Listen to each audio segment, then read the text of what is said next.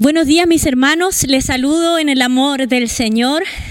Y nuevamente estamos aquí por esta cuarta oportunidad de poder, cuarta y última oportunidad en este tiempo de poder eh, predicar, de poder compartir la palabra que el Señor ha estado eh, trayendo también a mi corazón. Estos yo soy de Jesús, estos yo soy que hoy culminan. Vamos a estar en esta mañana viendo los últimos tres yo soy de Jesús. Así que le pido que usted pueda abrir su corazón, que le pida al Espíritu Santo que pueda abrir su mente, su entendimiento, que pueda usted poner su mente y su corazón en esta palabra, para que el Señor pueda hablarnos y no estar distraídos en distintas cosas, sino que la palabra pueda dar fruto en nosotros al, al tomarla, al masticarla, al entenderla.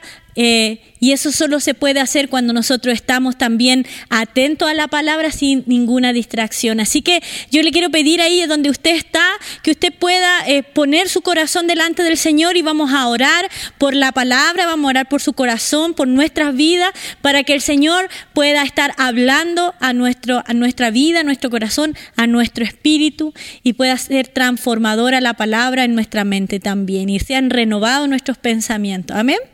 Señor, te damos gracias en esta mañana por poder estar aquí, Señor, unidos en tu, en tu santo nombre. Señor, siempre lo voy a repetir, que en tu nombre y en tu presencia hay plenitud de gozo, delicias a tu diestra para siempre.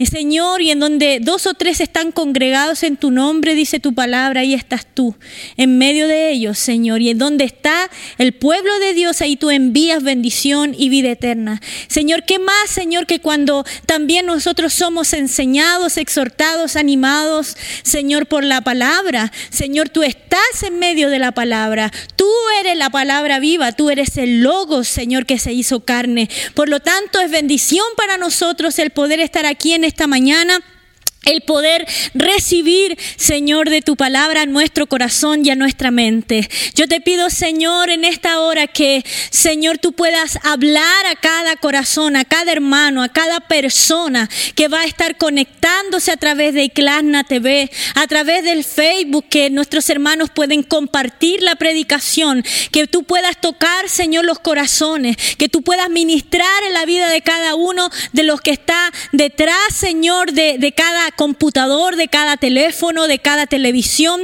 viendo esta, esta, esta transmisión, te pedimos que tu presencia, tu espíritu, tu palabra vaya transformando vida, cambiando la mente, Señor, y llevándonos, Señor, siempre, siempre a Jesucristo, siempre para glorificarte a ti, nuestro Padre Celestial. Te damos gracias en esta mañana en el nombre de Jesús.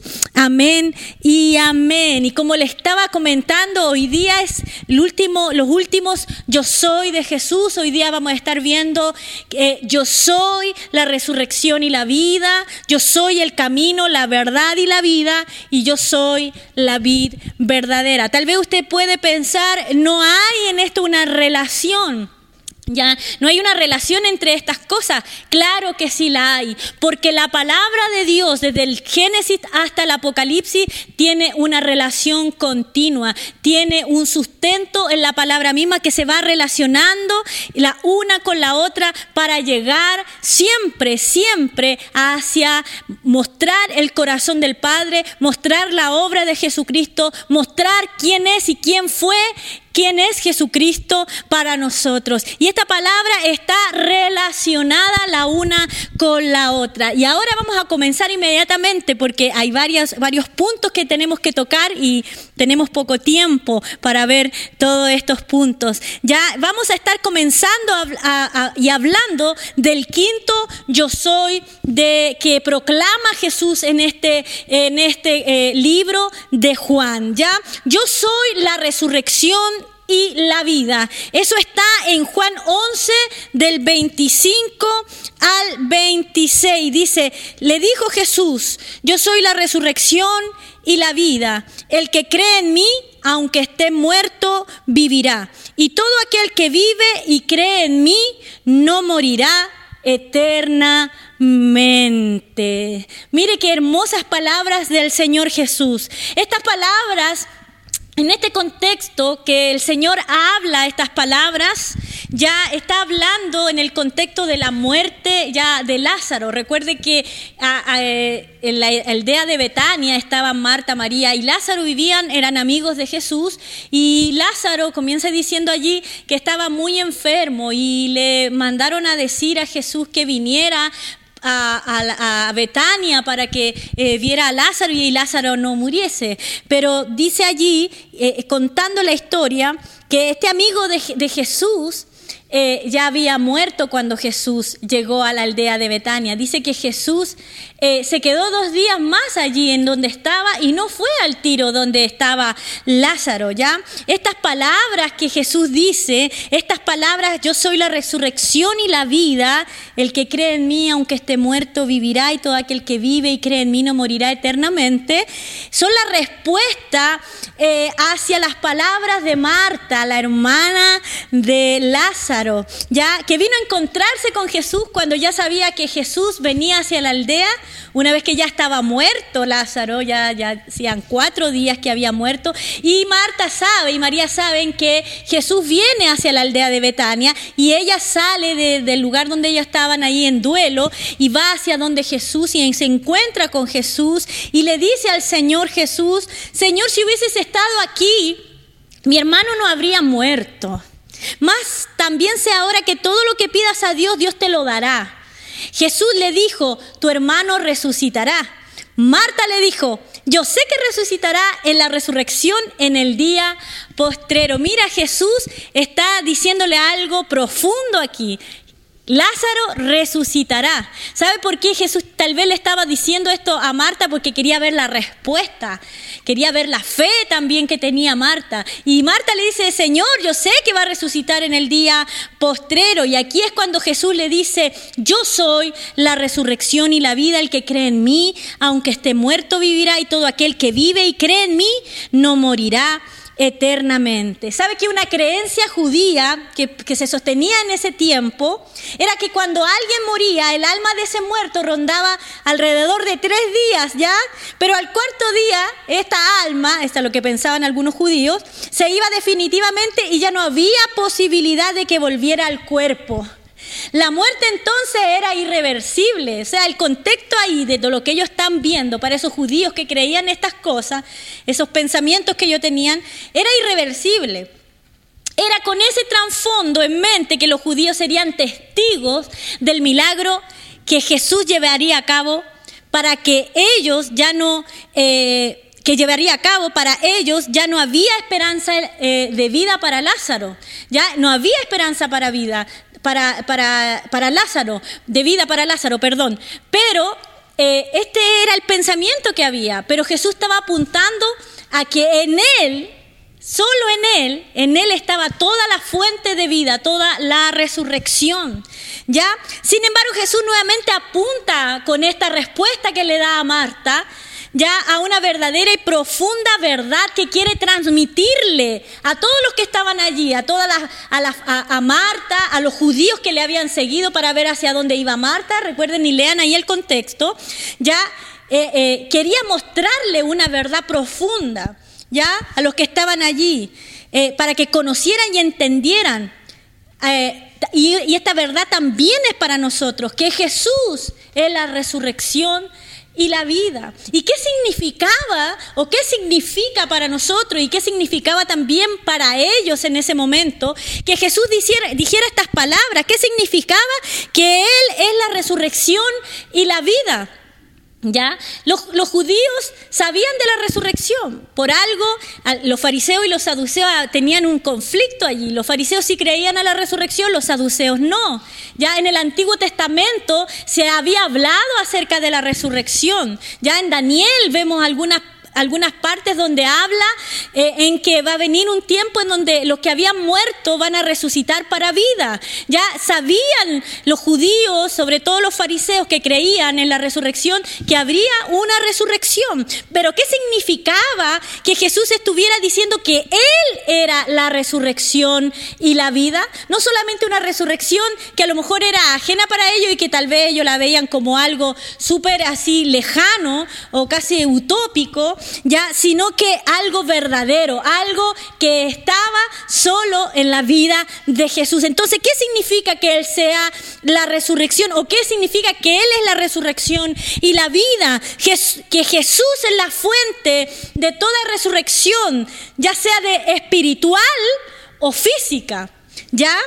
que es la raíz y fuente de toda vida. Todo viene de Él, dice allí la palabra, y todo proviene de Él y para Él. Todo lo que fue creado fue para Él y por Él. Aquel también que hace posible la resurrección del hombre, de todo hombre que cree en Jesucristo, esa resurrección que pasará en el día postrero. Y vamos a hablar en un momento más de eso. ¿Ya? Él es el Salvador él es el que nos salva de la muerte física y de la muerte espiritual. Ya es la única fuente de vida eterna para nosotros. Por eso, por eso dice dos cosas. Yo soy la resurrección y no solo la resurrección, sino que yo soy también la vida. ¿Ya? Y vemos en muchas partes, ahí donde Jesús habla del yo soy, en que Él dice estas palabras, que Él es vida. ¿Ya? Y hemos visto qué significa también que Él sea la vida. ¿Cuál es el requisito entonces para tener resurrección y vida? ¿Ya? Porque ahí mismo contexto lo dice. Yo soy la resurrección y la vida. El que cree en mí, aunque esté muerto, vivirá. Y todo aquel que vive y cree en mí no morirá eternamente. Esto es como un juego de palabras, como una reafirmación. Ya si lo vemos en el contexto tal vez como de la forma de la escritura, ahí en la palabra vemos un paralelismo sintético ya de cómo va el Señor. Eh, eh, afirmando la primera, eh, lo primero que está diciendo, que Él es la resurrección y la vida, y que nadie, eh, que el que cree en mí, aunque esté muerto, vivirá, y lo reafirma con la segunda parte. Y todo aquel que vive y cree en mí no morirá eternamente, como una reafirmación del, de lo primero, del primer párrafo que está diciendo allí. ¿Ya? Entonces, ¿cómo podemos y cuál es el requisito para tener resurrección y vida eterna? En primer lugar, es creer en el Señor Jesús. Ya nosotros creemos creído, tenemos resurrección y vida, y esa vida se tiene que notar. Pero a, aquellos que no han creído en el Señor, no hay resurrección para ellos. Si ellos mueren, no hay posibilidad de resurrección. No hay vida también en su vida. El que cree en mí, aunque esté muerto, vivirá. Y todo aquel que vive y cree en mí, no morirá eternamente. Ya aquí es muy amplia esta palabra. La palabra allí, resurrección, es una palabra que en el griego significa anastasi. Anastasis, ya que es la resurrección de los muertos. Pero Jesús aquí no solo apunta que Él solamente la resurrección de los muertos, apunta a algo más amplio porque también dice y la vida, ya la, la, resurrección que apunta aquí Jesús es más amplia, ¿ya? Es una resurrección inmediata. La resurrección a que se refiere Jesús no es una, una eh, resurrección solamente futura, sino inmediata y que puede tener lugar en el momento en que nosotros hemos creído. Porque aquí decía ahí un comentarista bíblico, ya que decía el poeta, muertos son los que tienen muerta el alma y viven todavía. ¿Cuántos son los que andan por allí sin Cristo en sus vidas? Y como dice este poeta, muertos son los que tienen muerto el alma y viven todavía. Muertos en vida, no han resucitado con el Señor, no ha venido la vida de Cristo a sus vidas para traer esa resurrección que parte de traerlos de la muerte a la vida, ahora no a cualquier vida, sino a la vida eterna. La gente vive, la gente camina, la gente habla, la gente hace un montón de cosas, pero está muerta espiritualmente. Es por ello que necesita toda persona volverse al Señor Jesús para poder vivir, para poder tener esa resurrección. Mire lo que dice Efesios 2.1, ya para apuntar a esta resurrección inmediata de todos aquellos que hemos creído en el Señor, a todos aquellos que hemos rendido nuestra vida a Jesús como nuestro único y suficiente Salvador. Efesios 2.1 dice, y Él os dio vida a vosotros cuando estabais muertos en vuestros delitos y en vuestros pecados. Ya, ¿cómo estábamos antes? Muertos. ¿Qué, ¿Qué, pasó ahora? Nos dio vida. Resucitamos a la vida espiritual. Nuestro espíritu nuestra alma estaba muerta. Pero al venir Cristo a nuestra vida, nuestra alma es resucitada, nuestro espíritu resucita con Cristo. Viene avivamiento a nuestro espíritu. Efesios 2.6, para reafirmar esto, dice, y juntamente con Él nos resucitó. ¿Con quién? Con Cristo. Y asimismo nos hizo sentar en los lugares celestiales con Cristo Jesús. Ya en Cristo hemos sido resucitados de la muerte espiritual, esta, esta vida que trae ahora avivamiento. Ya en Efesios, esta palabra resucitó es su Sunejeiro, me cuesta decirlo, sunejeiro, que significa, que significa levantar juntamente. ¿Levantar juntamente con quién? Levantar juntamente con Cristo. Como Cristo fue levantado, resucitado, ahora por Él nosotros hemos sido resucitados también para vida. Ya se utiliza de la resurrección espiritual de los creyentes. Ya estábamos muertos y ahora vino Cristo a vivir a nuestra vida y trajo vida espiritual y vida para nuestra alma. ¿Ya? Y tenemos también el segundo punto, vida para siempre, vida eterna. Eh, eh, estas son las promesas, vida eterna, resurrección inmediata. Jesucristo afirma que aunque muramos, viviremos vida eterna y ya la muerte espiritual no tiene poder sobre nosotros. ¿Por qué? Porque Jesús al resucitar venció el poder de la muerte. Entonces ahora el poder de la muerte, al estar nosotros en Cristo, no tiene poder sobre nuestra vida. Ahora tenemos vida eterna desde el momento en que Jesús vino a morar a nuestra vida. Tenemos vida eterna y la muerte no se puede enseñorear de nosotros. Dice la palabra allí en Corintios, ¿dónde está o muerte? Aguijón? ¿Dónde está sepulcro tu victoria? Sorbida es la muerte en victoria. ¿Cuál victoria? La victoria de Jesús por medio de su resurrección, por medio de haber sido levantado de los muertos, por medio de que ese día, al tercer día, la piedra se abrió y fue resucitado. Ahora tenemos vida eterna con Cristo y la muerte no se puede enseñorear de nosotros. Y también va a ser resucitado nuestro cuerpo. ¿Cuándo? En el día postrero. Jesucristo también se refiere a la resurrección del cuerpo. El que vive y cree en mí no morirá eternamente. Por un lado está la muerte física, ¿no es cierto? Cuando el alma y el espíritu abandonan el cuerpo. Ya, recuerde que cuando nosotros morimos, nuestro alma o nuestro espíritu, como le llama la palabra allí, eh, abandona nuestro cuerpo. Pero nuestro cuerpo queda ahí en el cementerio, ¿no es cierto? Nuestro cuerpo físico, solo nuestros huesitos y todo eso queda allí. Pero nuestra alma y nuestro espíritu van al paraíso, como le dijo Jesús ahí al, ladrón, hoy día tú estarás conmigo en el paraíso, ¿cuál paraíso? No sabemos, no, no, sabemos, no tenemos más referencia cómo es ahí, pero eso, nosotros vamos con el Señor y queda nuestro cuerpo allí. Y en el día de la resurrección, cuando Jesús venga en su segunda venida, dice que resucitarán los muertos, dice los que resucitaron, los que murieron en Cristo resucitarán primero. ¿Y cómo resucitaremos? En un cuerpo glorificado en un cuerpo cambiado, transformado, incorruptible. O sea, nuestra alma y nuestro espíritu que están con Jesús va a unirse con nuestro cuerpo físico ya transformado, cambiado, renovado, incorruptible. Como dice allí la palabra, lo corruptible se vestirá de incorrupción. Ya, y como dice también allí la palabra, a los que justificó, a los que predestinó, a esos también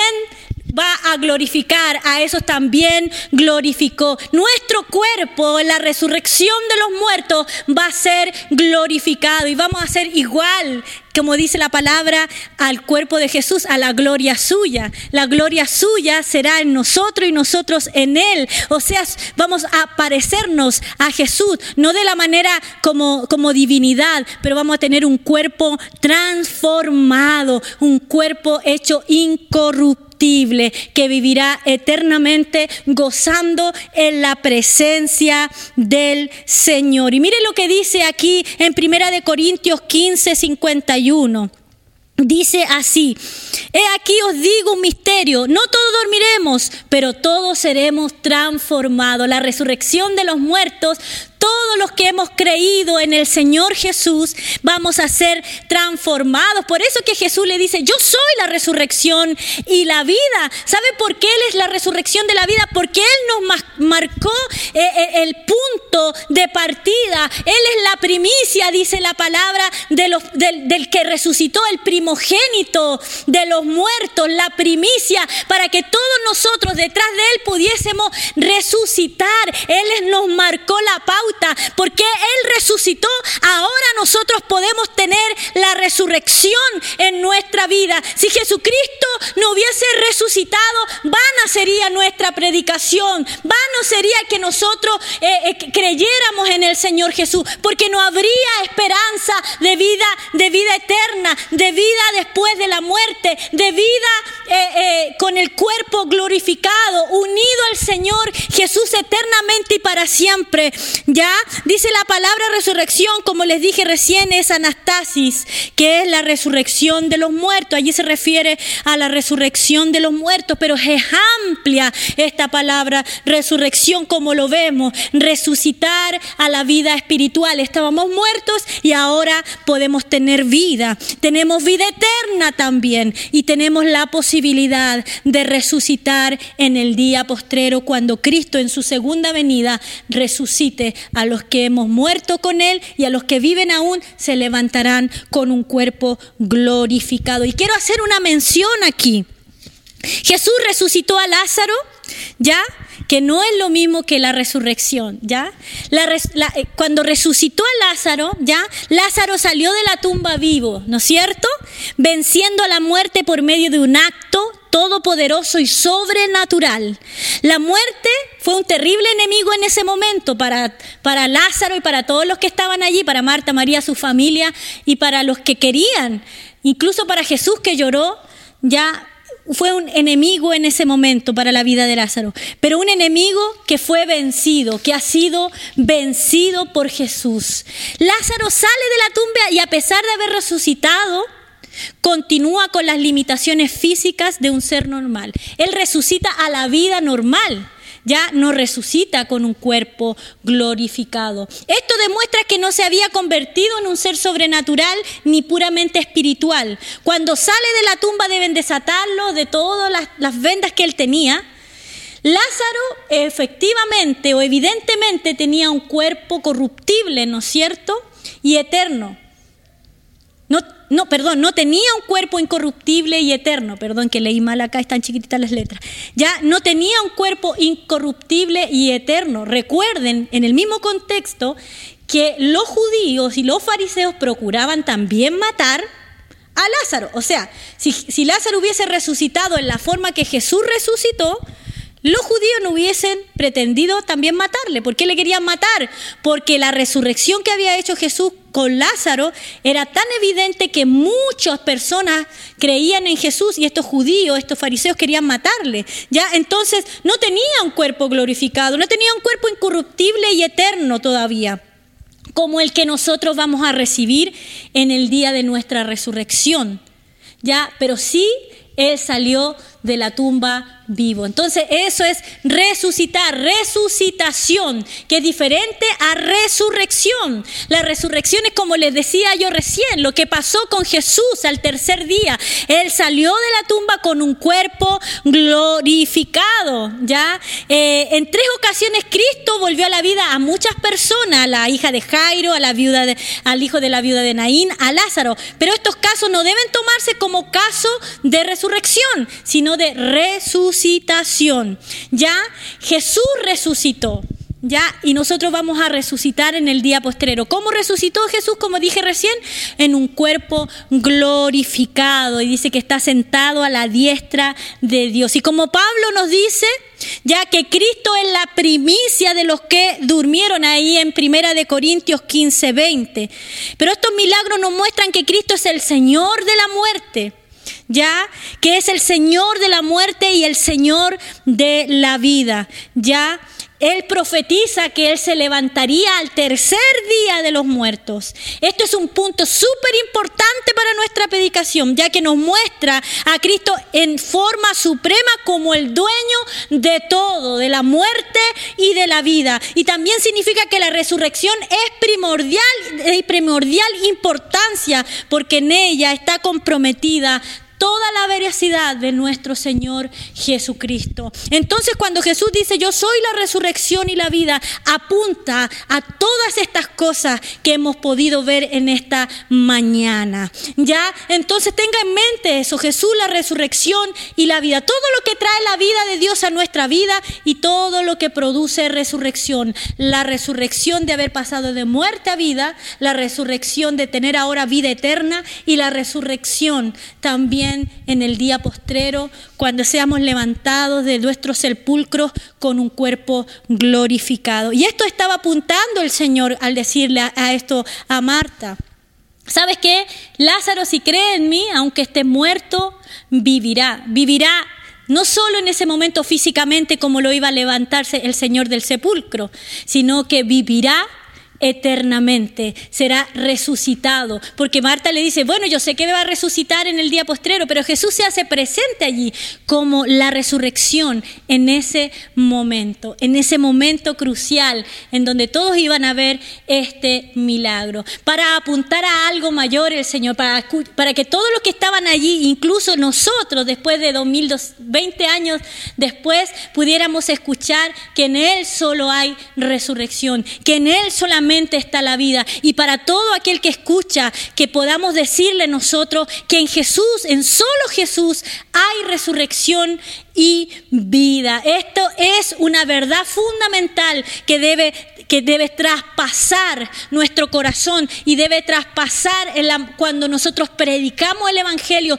debe ser traspasada esta verdad. No solo Jesús nos salva, Jesús trae vida después de la muerte, vida espiritual y vida física cuando seamos resucitados y glorificados con Jesús en su segunda venida. Entonces ese era el quinto yo soy. El sexto yo soy es yo soy el camino, la verdad y la vida. ¿Y sabe qué? Yo estaba analizando todo, todo esto que venían, estos yo soy, últimos tres yo soy, y como que Jesús estaba preparando de antemano a todos los discípulos para, en este contexto ya, yo soy el camino, la verdad y la vida, que ellos se prepararan, prepararan emocionalmente y mentalmente para lo que Jesús les iba a decir, que él tenía que morir.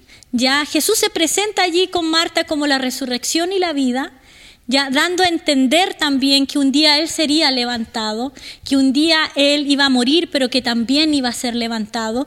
Y sigue con esto para apuntar que Él es el camino, la verdad y la vida. ¿Por qué? Porque en este contexto que sigue y el Señor comienza a hablar con ellos, a darles instrucciones, ya Aquí dice en Juan 14, 6, yo soy el camino, la verdad y la vida. Nadie viene al Padre sino por mí. Si me conocieseis, también a mi Padre conoceríais. Y desde ahora le conocéis y le habéis visto. ¿Cuál es el contexto aquí? Aquí vemos un contexto un poco diferente, a pesar de que el diálogo sigue, sigue allí con Jesús después de Marta y todo lo que pasa y después de la resurrección de Lázaro que empiezan a perseguir a Jesús, que quieren matar a Lázaro. Aquí vemos un, otro contexto, ya Jesús había anunciado su muerte. Jesús comienza a anunciar eh, eh, su muerte, comienza a dar las últimas instrucciones ya en la última cena. Comienza a decir que alguien le va a traicionar, comienza a dar las eh, instrucciones para los discípulos. Ya estas instrucciones antes de ser entregado y crucificado. Ya antes de esta enseñanza comienza a decir, antes de decir yo soy el camino, la verdad y la vida, comienza a decir que no se turbe vuestro corazón, Ya no se, que no se turbara el corazón de ellos al ver todo lo que a él le iba a suceder. Que no se turbara el corazón al ver todo lo que él iba a padecer. Ya recuerde que los discípulos de Jesús en el momento en que Jesús fue apresado le abandonaron. Pero Jesús le dice, no se turbe vuestro corazón allí por lo que ha de venir o, o, porque yo voy a morir. No piensen que van a quedar solos. Ya, no piensen que yo no estoy con ustedes. Eso está tratando de decir Jesús. Dice porque, eh, sino más bien que creyeran en Él, ya que creyeran en Dios el Padre, así como habían creído en Dios el Padre, que creyeran también en sus palabras, porque Él iba a prepararles morada, donde Él iba, Él les iba a preparar una morada para que todos pudiesen estar con Él y también con el Padre. ¿Y quién eran todos? Todos los discípulos, todos los que creyeran en el Señor Jesús. Y esta es la verdad que Jesús quiere transmitir aquí. Ya no se turbe su corazón. No se turben porque vean lo que me está pasando, porque yo voy a prepararles morada. ¿Y sabe qué es lo que pasa aquí? Hay alguien que siempre hace las preguntas, esas preguntas que a veces uno piensa que son impertinentes, pero que Jesús usa aquí para darle una respuesta profunda, ya la respuesta profunda que le quiere dar a Tomás, ya. Y este Tomás le dice, "Señor, ya no sabemos a dónde vas. ¿Cómo pues podemos saber el camino? Y aquí Jesús le responde, como ellos podrían saber el camino, ¿ya? Entonces, Tomás le dice, Señor, ¿cómo vamos a saber el camino para llegar donde tú estás o para ir donde tú estás? Y Jesús le responde, yo soy el camino, la verdad y la vida. Nadie viene al Padre sino por mí. Si me conocieseis, también a mi Padre conoceríais. Y desde ahora le conocéis porque les habéis visto. ¿Quién es esta verdad? ¿Quién es este camino, la verdad y vida? Sino que Jesús. Ya el camino, la verdad y la vida. Hay un solo camino para el hombre. Una sola verdad, una sola vida digna de llamarse vida. El camino, ya Jesús es el camino.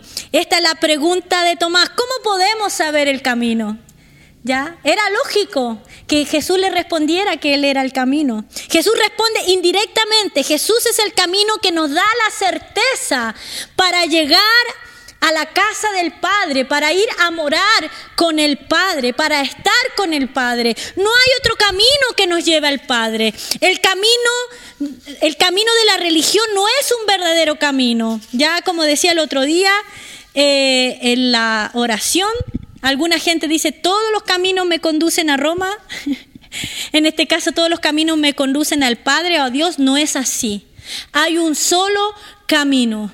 Hay un solo camino que nos lleva al Padre. Y tú, si tú no has conocido a Cristo, si tú no has rendido tu vida al Señor Jesús, si tú no has tenido la oportunidad de arrepentirte de tus pecados y reconocer que Jesús es el camino, déjame decirte que no hay otro camino. No hay religión, no hay nueva era, no hay cosas que nosotros podamos hacer como un camino, trazar un camino para poder llegar al Padre. Nuestras buenas obras, las buenas cosas que nosotros podamos creer tener, no son un camino para llegar a morar eternamente con el Padre. El único camino es Jesús. Ya ni el entendimiento intelectual de la verdad, sino Cristo mismo es el, es el camino. Ya es el camino que se revela a través de la palabra, a través del Espíritu Santo. Por la, por la creación que vemos se revela este camino. Ya Él es el único camino. Y eso es definitivo. No hay otro camino, no es que va a aparecer otro camino más adelante, no, hay, no es que hay una desviación en este camino. Él es el único camino recto hacia el corazón del Padre hacia la vida eterna y para morar eternamente con el Padre. Es el único camino y esto es definitivo, como dije, pero por esa razón sus seguidores nos debemos esforzar para proclamar esta verdad a todo el mundo, que Jesucristo es el camino, no algún camino, no uno de los caminos para llegar al Padre, como quiere presentar a veces el ecumenismo, ¿ya? Esto de, poner todas las eh, religiones en un solo para llegar al Padre, para llegar a Dios, eso es una mentira, es una falacia, es un engaño. Hay un solo camino y no es la religión, no son las religiones. El camino para llegar al Padre es Jesús. Es la verdad. Por eso dice, yo soy el camino y la verdad. Lo enlaza. ¿Dónde está la verdad? Preguntan muchos. ¿ya? ¿Dónde están las verdades? Si hay tantas religiones, ¿cómo puede saber cuál es el camino cierto hacia Dios? Cuestionan otros. ¿Quién ha puesto su fe en Jesucristo ha encontrado la verdad, porque Jesucristo es la verdad personalizada. Esta es la verdad. La verdad es Jesucristo. Si conocemos a Jesucristo, conoceremos la verdad. Y esta verdad, como dice la palabra, nos hará libre. Ya en Cristo, en Jesucristo están todas estas respuestas de las preguntas que recién le preguntaba a los chiquillos, estas preguntas fundamentales de la vida, ya que los filósofos y la filosofía han tratado de responder quién soy, de dónde, estoy, de dónde vengo y a dónde voy. La verdad que todas esas respuestas, todas a esas preguntas están en Jesucristo, porque Él es la verdad. Si usted quiere encontrar la verdad para esta respuesta, busque a Jesucristo, conviértase a su camino, convierta su corazón, vuélvase al Señor, vuélvase a esta verdad. No hay otra verdad en la, que, en la cual podemos encontrar tanta certeza. No hay otra verdad donde podemos encontrar tal libertad, ¿ya? Dios quiere que conozcamos sus profundas verdades a través de Jesús, que han sido reveladas todas estas verdades en la palabra y en Cristo para nuestra bendición. Cristo es la esencia de la verdad que liberta el alma, ilumina el intelecto y nos hace conocer a Dios de manera profunda y personal. Esta verdad revelada al corazón, Jesucristo revelado al corazón, hace que nosotros podamos conocer también el corazón del Padre, que podamos conocer el propósito de Dios para nuestra vida, que podamos conocer hacia dónde vamos ¿Dónde estamos? ¿Hacia dónde vamos? ¿Quiénes somos en Cristo? Las verdades que la filosofía no puede responder, ni nada en este mundo. Solo Jesús. Conoceréis la verdad y la verdad os hará libre hará libre de todo engaño, hará libre de toda atadura, hará libre de todo pecado, hará, hará, libre de toda potestad de las tinieblas, nos hará libre. La única verdad es Jesucristo. Y la vida, que ya lo hemos visto y que también recién lo vimos, esta vida, únicamente en Cristo se encuentra la verdadera vida. No hay plenitud de vida en ningún otro lugar. Como decía el salmista, en tu presencia y plenitud de gozo, delicias a tu diestra para siempre. En Él encontramos la vida, en Él encontramos la satisfacción personal, en Él encontramos la plenitud, como dice allí el pleroma, toda la plenitud. Él lo llena todo en todo. Como dice Juan 3:36, el que cree en el Hijo tiene vida eterna, pero el que rehúsa creer en el Hijo no verá la vida, sino que la ira de Dios está sobre él. Qué peligroso es no creer que Jesús es nuestra vida, que Jesús es la vida, la única vida para el ser humano. Cristo se dio a sí mismo y quien tiene a Cristo tiene la vida. La vida solo se conoce plenamente al conocer a Jesucristo. La vida de que nos habla Jesús es la vida de Dios en el alma humana. Esa vida que viene a habitar, esa vida que viene a habitar a nosotros, que es Jesucristo, habitando en el corazón del hombre. El Espíritu Santo habitando en el corazón del hombre. Esa es la vida, es la vida de Jesús en nosotros. Nadie, y aquí enfatiza el Señor Jesús, enfatiza y da un sello final a esta palabra, da como una garantía, como un sello, como culminando esta palabra diciendo, nadie puede venir al Padre sino por mí. Jesús es exclusivo, dogmático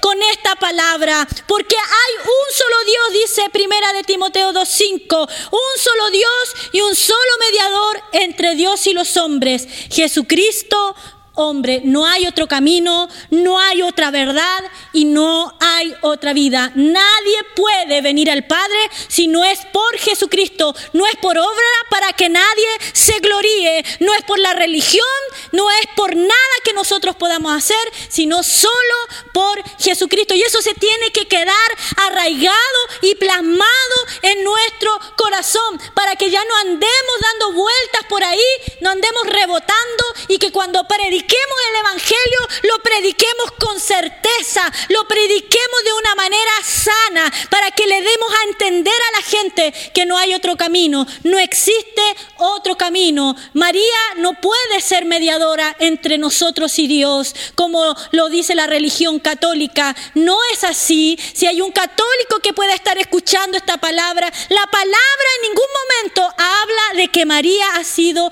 nuestra mediadora entre Dios y nosotros el único camino y la única verdad y la única vida en donde encontramos vida es en Jesucristo. ¿Ya? Así que que se queda arraigado esto en nuestro corazón. Y terminando con esto, vamos al séptimo yo soy. Ya recuerde que vimos el quinto, que era la resurrección y la vida. El sexto, que era yo soy el camino, la verdad y la vida. Y ahora el séptimo yo soy, que termina Jesús allí. Eh, diciendo este último yo soy en el capítulo 15 del 1 al 6. Dice así, yo soy la vid verdadera y mi padre es el labrador. Todo pámpano que en mí no lleva fruto lo quitará y todo aquel que lleva fruto lo limpiará para que lleve más fruto, ya que vosotros estáis limpios por la palabra que os he hablado, perdón, que os he hablado, permaneced en mí y yo en vosotros. Como el pámpano no puede llevar fruto por sí mismo si no permanece en la vid, así tampoco vosotros si no permanecéis en mí.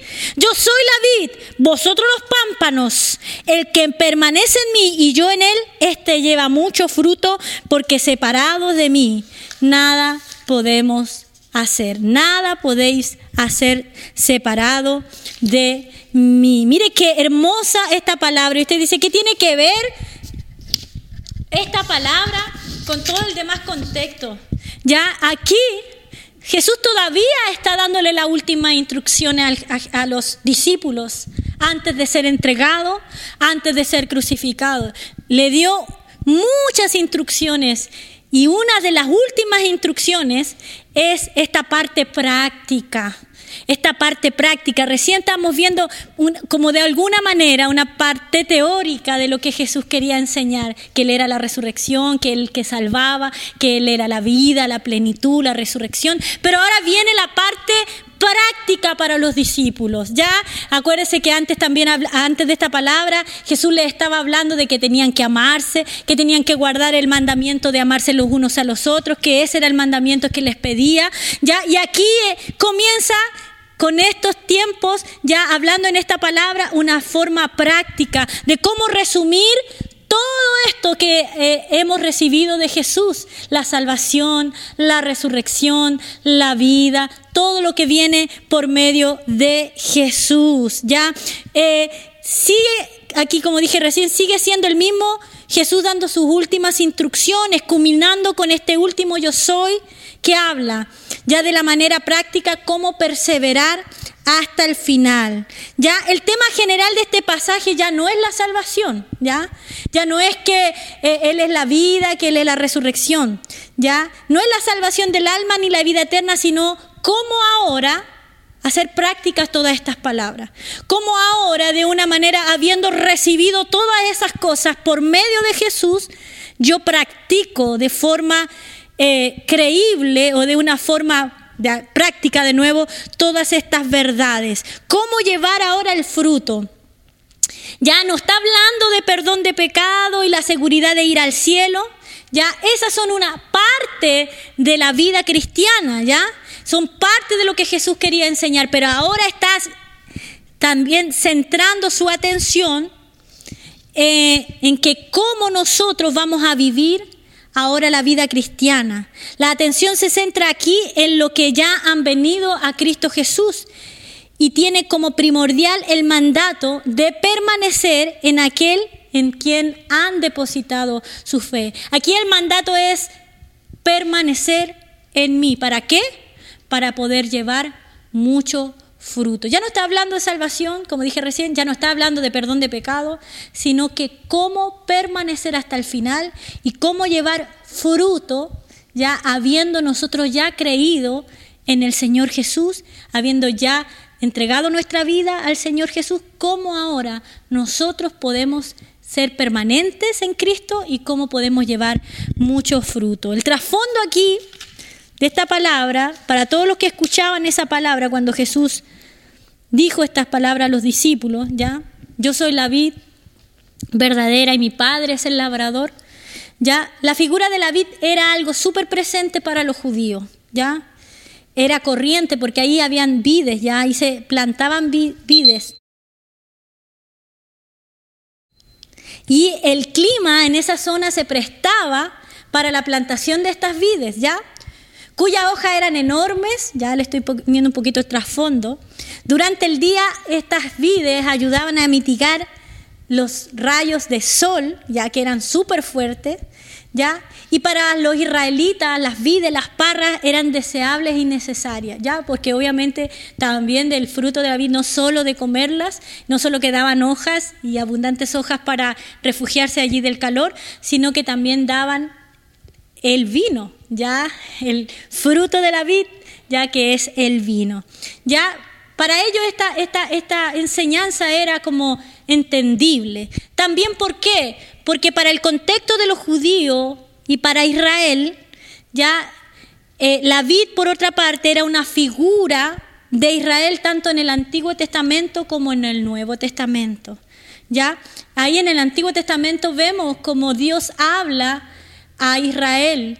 Ahí en Isaías del 5 al, del 1 al 7, vemos como ahí les dice, bueno, yo escogí una vid, la saqué y la puse en la tierra, le hice acá, le hice allá, le hice todos los arreglos, la acabé, le hice cercado, y esta vid, eh, en vez de dar buenos, buenas vides, buenos frutos, ya buen grano, dio uvas agrias, dio, no dio el fruto que debería dar. Y en el Nuevo Testamento también habla de Israel comparándola con una vid. ¿Ya? ¿Y por qué Jesús hace este como un paralelo diciendo yo soy la vid verdadera? ¿Ah? Es por este contexto, porque en los pasajes donde Israel es llamada la vid aparece como un pueblo que se ha desviado de la fe. O bien como el objeto de un severo castigo divino en razón del constante pecado que tenía Israel. O sea, ellos eran, eran eh, contrastados, estaban siendo contrastados, Israel estaba siendo contrastado allí con Jesús, que era la vid verdadera. Ya Israel no había actuado de acuerdo a las verdades espirituales simbolizadas en la vid. Ya no había producido el fruto Israel que tenía que producir. Es necesario tener esto en mente para comprender por qué Jesús habla de sí mismo como la vid verdadera. Era verdadera en contraste, como dije recién, con Israel, la vid infiel, pecadora y sin fruto. Entonces Jesús estaba diciendo algo que para los judíos era entendible y para los discípulos también. Yo soy la vid verdadera, yo soy la vid que al estar en mí, conmigo, ustedes pueden dar fruto, ustedes pueden ser fructíferos, ustedes pueden tener vida. Yo soy la vid verdadera, aquella vid que no ha sido infiel, aquella vid que ha sido obediente a los mandatos del Padre hasta el final. Ya, yo soy la vid verdadera. Si ustedes permanecen en mí, ustedes van a poder llevar mucho fruto. Mire lo que dice Jeremías 2:21 hablando de Israel. Te planté de vid, de vid escogida simiente verdadera toda ella, hablando de Israel. ¿Cómo pues te me has vuelto sarmiente de vid extraña? Ya esto Dios habla de Israel, dando a entender que ellos no habían dado el fruto que necesitaban dar como la vid. Ya todo pámpano, como dijo Jesús, que en mí no lleva fruto lo quitará y todo aquel que lleva fruto lo limpiará para que lleve más fruto. Ya vosotros estáis limpios por la palabra que os he hablado. Jesús está diciendo, yo soy la vid. Si ustedes permanecen en mí, si ustedes están conmigo, ya ustedes van a llevar mucho fruto. La consecuencia normal de una rama unida a la planta es que lleve fruto, ¿no es cierto? Si la cortamos, obviamente no va a tener savia, no va a tener vida para poder producir el fruto. Entre el creyente y Cristo existe una unión verdadera. ¿Por qué debe existir una unión verdadera? ¿Por qué hay una unión verdadera? Porque vi Cristo en la vid verdadera. Ya verdadera porque la vida es verdadera y porque nosotros al unirnos con ellos debemos ser también verdaderos, que produce fruto. Nosotros somos aquellos eh, eh, pámpanos que están unidos a esta vid verdadera que deben producir los frutos, frutos dignos de arrepentimiento, frutos dignos de que hable de que nosotros somos verdaderamente cristianos, verdaderamente hombres y mujeres que permanecen arraigados, afianzados, asidos de la vid verdadera que es Jesucristo. En Gálatas 2, 22 al, al, 25 habla de los frutos. Ya ahí el, el, apóstol Pablo, ya, ¿y en qué consisten los frutos? Ya, fruto no significa solamente ganar alma o no significa aquí en este contexto, ya como muchos lo usan, que ganar alma. Eso puede ser uno de los resultados del fruto del Espíritu. Puede ser un resultado del fruto del Espíritu, pero no habla aquí de ganar almas, sino que habla de los frutos que nosotros producimos al estar permaneciendo en la vid verdadera que es Jesús. ¿Y cómo permanecemos en esta vid verdadera? ¿Ya? ¿Cómo permanecemos en esta vid verdadera? Ya es buscando al Señor, obedeciendo al Señor. En la escritura fruto se refiere a una vida en la que Jesucristo tiene el control, hasta el punto que su carácter divino comienza a mostrarse en la vida de ese cristiano. ¿Ya? Fruto significa que el Señor tiene todo el control en nuestra vida ya en todas las áreas de nuestra vida y comenzamos a dar fruto porque el carácter de Cristo se va formando, se va moldeando en nosotros. Ya, y vamos viendo cómo esta permanencia en la vid eh, trae fruto. Ninguna rama produce fruto si está aislada de la vid, ¿ya? Obviamente saben cuando uno corta los sarmientos y tienen pámpanos ahí en las parras, no sé si alguno ha trabajado en las parras, obviamente los pámpanos que están en esos sarmientos se secan los sarmientos y también se seca los pámpanos. Debe haber una conexión vital entre nosotros y el Señor. De la misma manera, la permanencia de Cristo es requisito indispensable para que el cristiano lleve fruto. No podemos hacer nada de valor para la eternidad si estamos separados del Señor.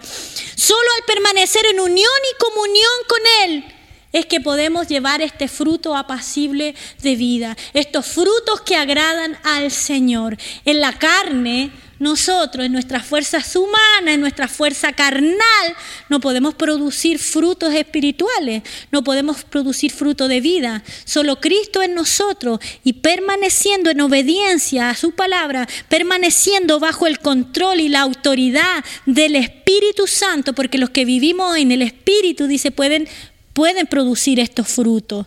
Ya ahí es cuando nosotros podemos llevar fruto abundante, fruto de una vida que muestra su conversión, que muestra un cambio sustancial en su forma de vivir, en su forma de, pensar, en su forma de ver la vida, de actuar con el otro, en su forma en la sociedad.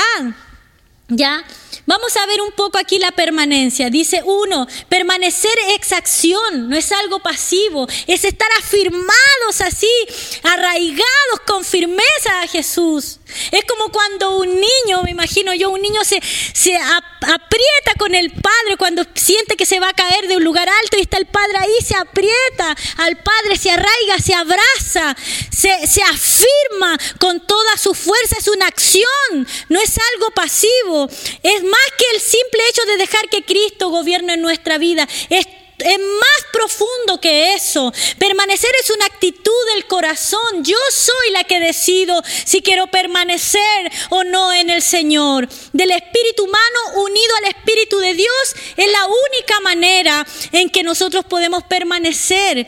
Ya permanecer es una actividad del corazón, como dije, del espíritu humano unido al espíritu de Dios. Ya el Señor no nos obliga, aquí nos deja este mandamiento, permaneced en mí. Yo soy la vid verdadera El que permanece en mí lleva fruto y deja como este mandamiento, ¿ya? Pero no es, no es una imposición, ¿ya? No es una imposición, no es que nos está controlando, es una decisión personal de querer obedecer, de querer estar bajo esta vid, bajo eh, la obediencia a la palabra y permanecer bajo la autoridad de este Señor y Salvador que es Jesucristo.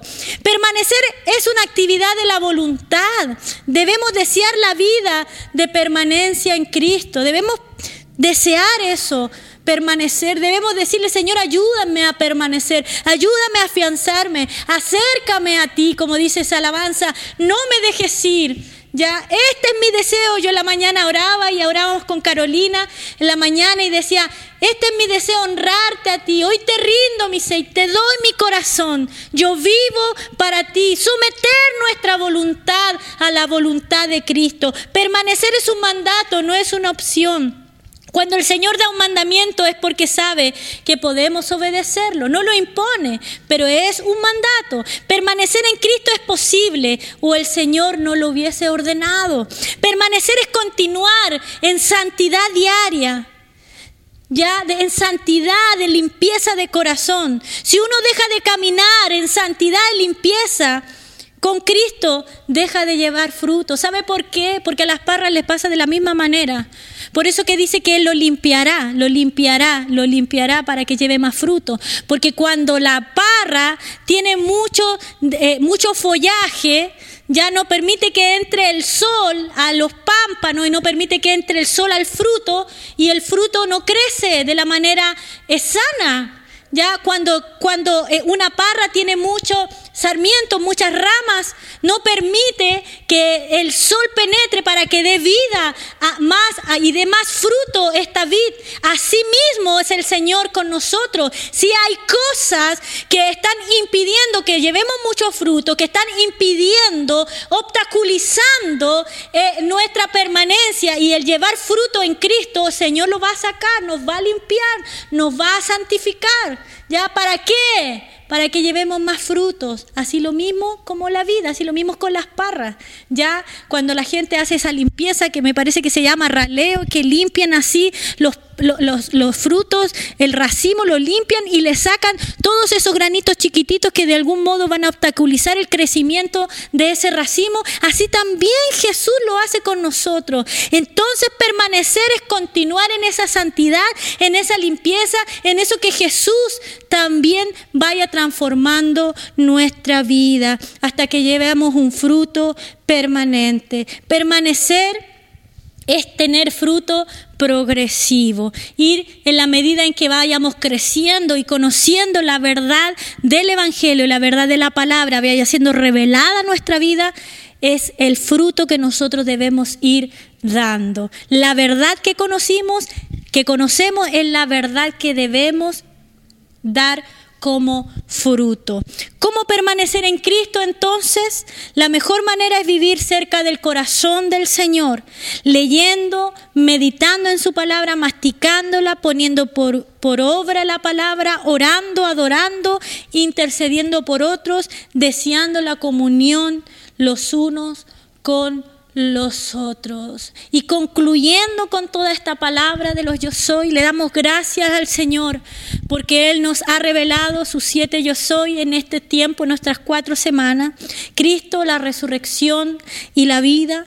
Cristo, el camino, la verdad y la vida hoy día. Ya Cristo, la vida verdadera.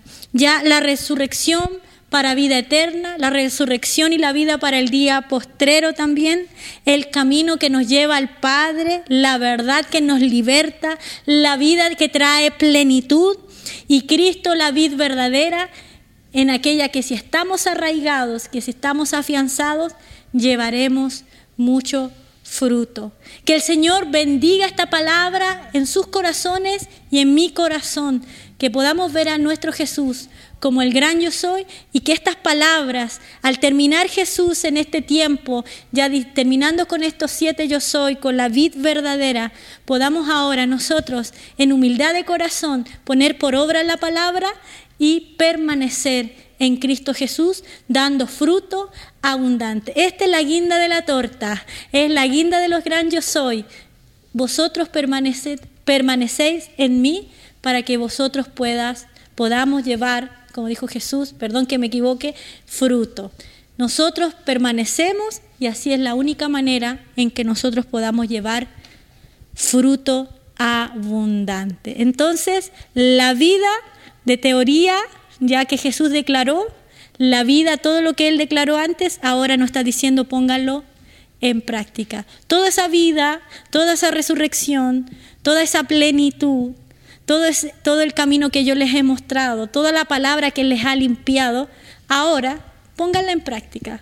Ahora vivan afirmados en mí. Y este es, la, este es el mandato para nosotros, es la recomendación que Jesús hace para nosotros. Permanecer en la vid que es Cristo Jesús. Que el Señor les bendiga. Vamos a estar orando por esta palabra para que se haga vida en nosotros. Señor, te damos gracias por estos yo soy que tú has estado ministrando a nuestra a nuestra vida estas cuatro últimas semanas. Señor, no queremos olvidar lo que tú has dicho, que tú eres el pan del cielo, Señor, que tú eres la luz del mundo, que tú eres la puerta, que tú eres el buen pastor, Señor, que tú eres la resurrección y la vida, que tú eres, Señor, el camino, la verdad y la vida, y que tú eres la vid verdadera para cada uno de nosotros. Señor, que estas palabras puedan hacerse vida en nuestro corazón para que como Jesús le dijo a sus discípulos en estas finales palabras, Señor,